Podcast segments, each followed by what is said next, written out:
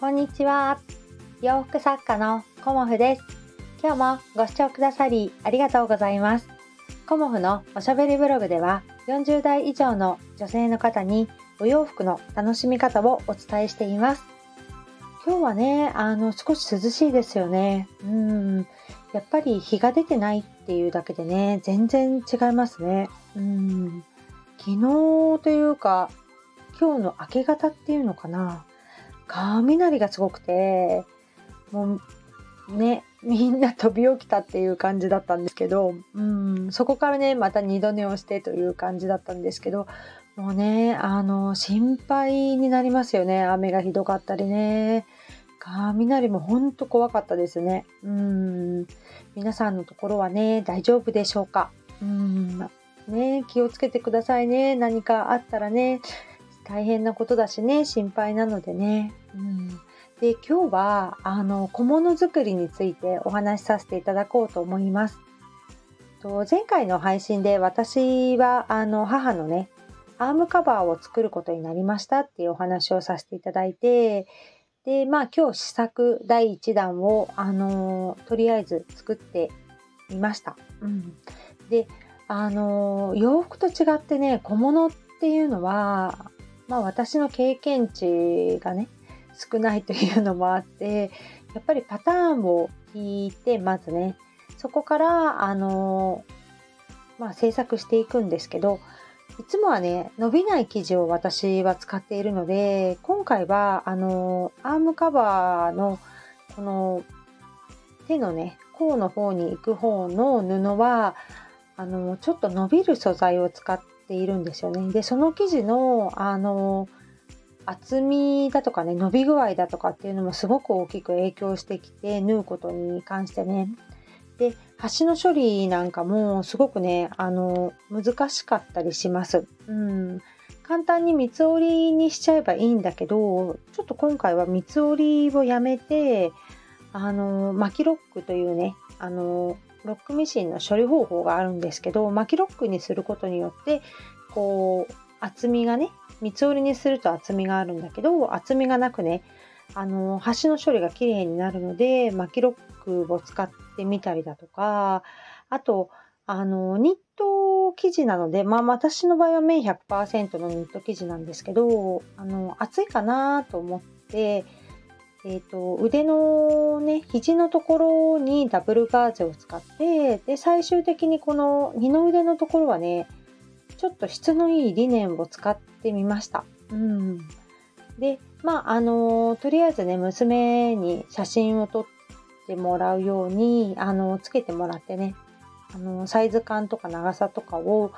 確認してみたんですけどなんせね 娘は腕が細いのでまああのー、こうこう腕の太さによって全然アームカバーって変わってくるのでそこのね寸法の微調整もすごく難しいなっていうふうに思いました。うん、で母のサイズはやっぱりもうちょっとゆとりを持たせたの方がいいのと母はねあの2種類の生地で作ってっていうようなあの連絡したらねそういうリクエストでした。うん、であえて3つにしたっていう理由はサイズ調整があのできるっていうことであえてね私は3つの切り替えにしたんですけどそこがねやっぱりあのなくてもいいかなっていうことで母の場合はねあの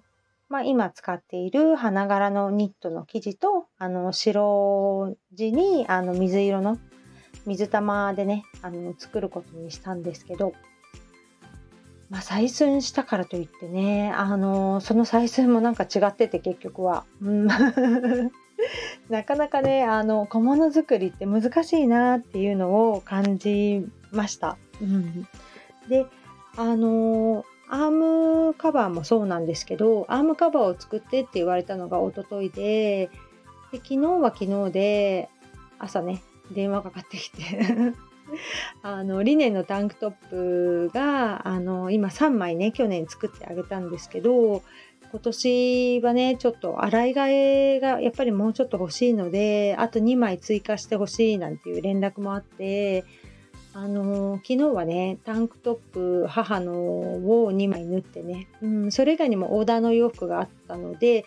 オーダーの洋服を仕上げた後に、まあ、母のを作ってで、あのー、最終的に発送まで昨日終えたので今ねあのご注文いただいてるお洋服はあの1着もないのでまあ、本当はね大阪のイベントに向けて昨日裁断したものがあるのでそれをねあのどんどん仕上げていきたいんですけどなんかねアームカバーを作ってっていうことだったのでまずこれをねあの今日仕上げて、まあ、明日からまたあの洋服の縫製に入ろうと思うんですけど物作りはねとにかく難しいですね。うんあと裁断もあのめんどくさいっていうかねあの手間ですしあとなんだろう縫製とかもあの小さいものを縫うっていうのがねすごく大変なんですよね。まあ、私が慣れてないっていうのもあってね。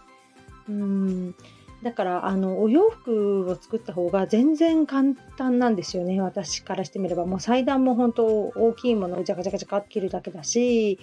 まあ、慣れてるっていうのもあるしあとはあのもう縫製に関してはもう考えなくても縫えるんですよね。うん、だからこの縫う順番っていうのがもう頭の中と体の中にこう染みついているのでね。だからもう洋服はどんどん縫えてしまうんですけど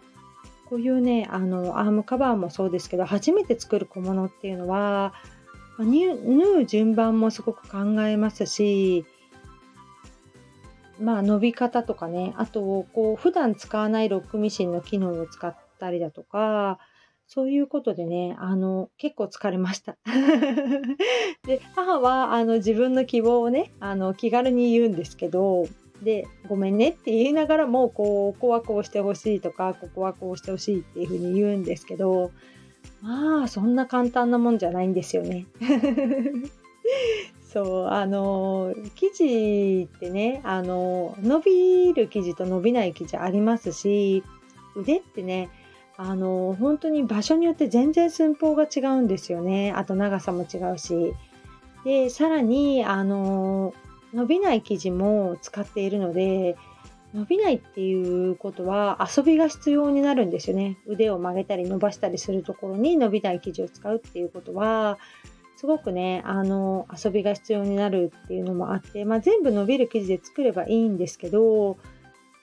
やっぱりねあの生地はガーゼの方がねニット生地よりもあの気持ちがいいかなっていうのもあって、まあ、ニット生地とガーゼ生地とね、うん、今回はドッキングして、まあ、さらに画像の、まあ、試作品はねすごく柔らかいリネン生地も使っでは見ました。うん、まあ、イメージがないと次にね、あのー、続けられないというか、次に進まないのでね、まあ、とりあえず母のイメージを形にしてっていうのと、あと、親指をね、出すところも、あのー、とりあえず作ってみました。それに関してはね、ものすごく簡単でした。うん。端の処理がしてあるので、ただね、そこに穴をつけただけで、まあ、これはね、すごい簡単でしたね。うん。思ったよりねもうちょちょいのちょいっていう感じでした まあ自分で言うのもねあれですけどね、うん、そんな感じでねあのー、気分転換に今日は小物を作らせていただきましたあのコメントもねたくさんいただきましてあの、アームカバーについてねいろいろ教えていただいてもう貴重なご意見をありがとうございましたなんとかね母のこのアームカバーが完成するかなという感じでまあ、夜ね、あの夕ご飯の後にまた仕上げたいなっていうふうに思っております。今日はね、あのちょこっと小物について途中経過をお話しさせていただきました。今日もご視聴くださりありがとうございました。洋服作家、コモフ、小森屋隆子でした。ありがとうございました。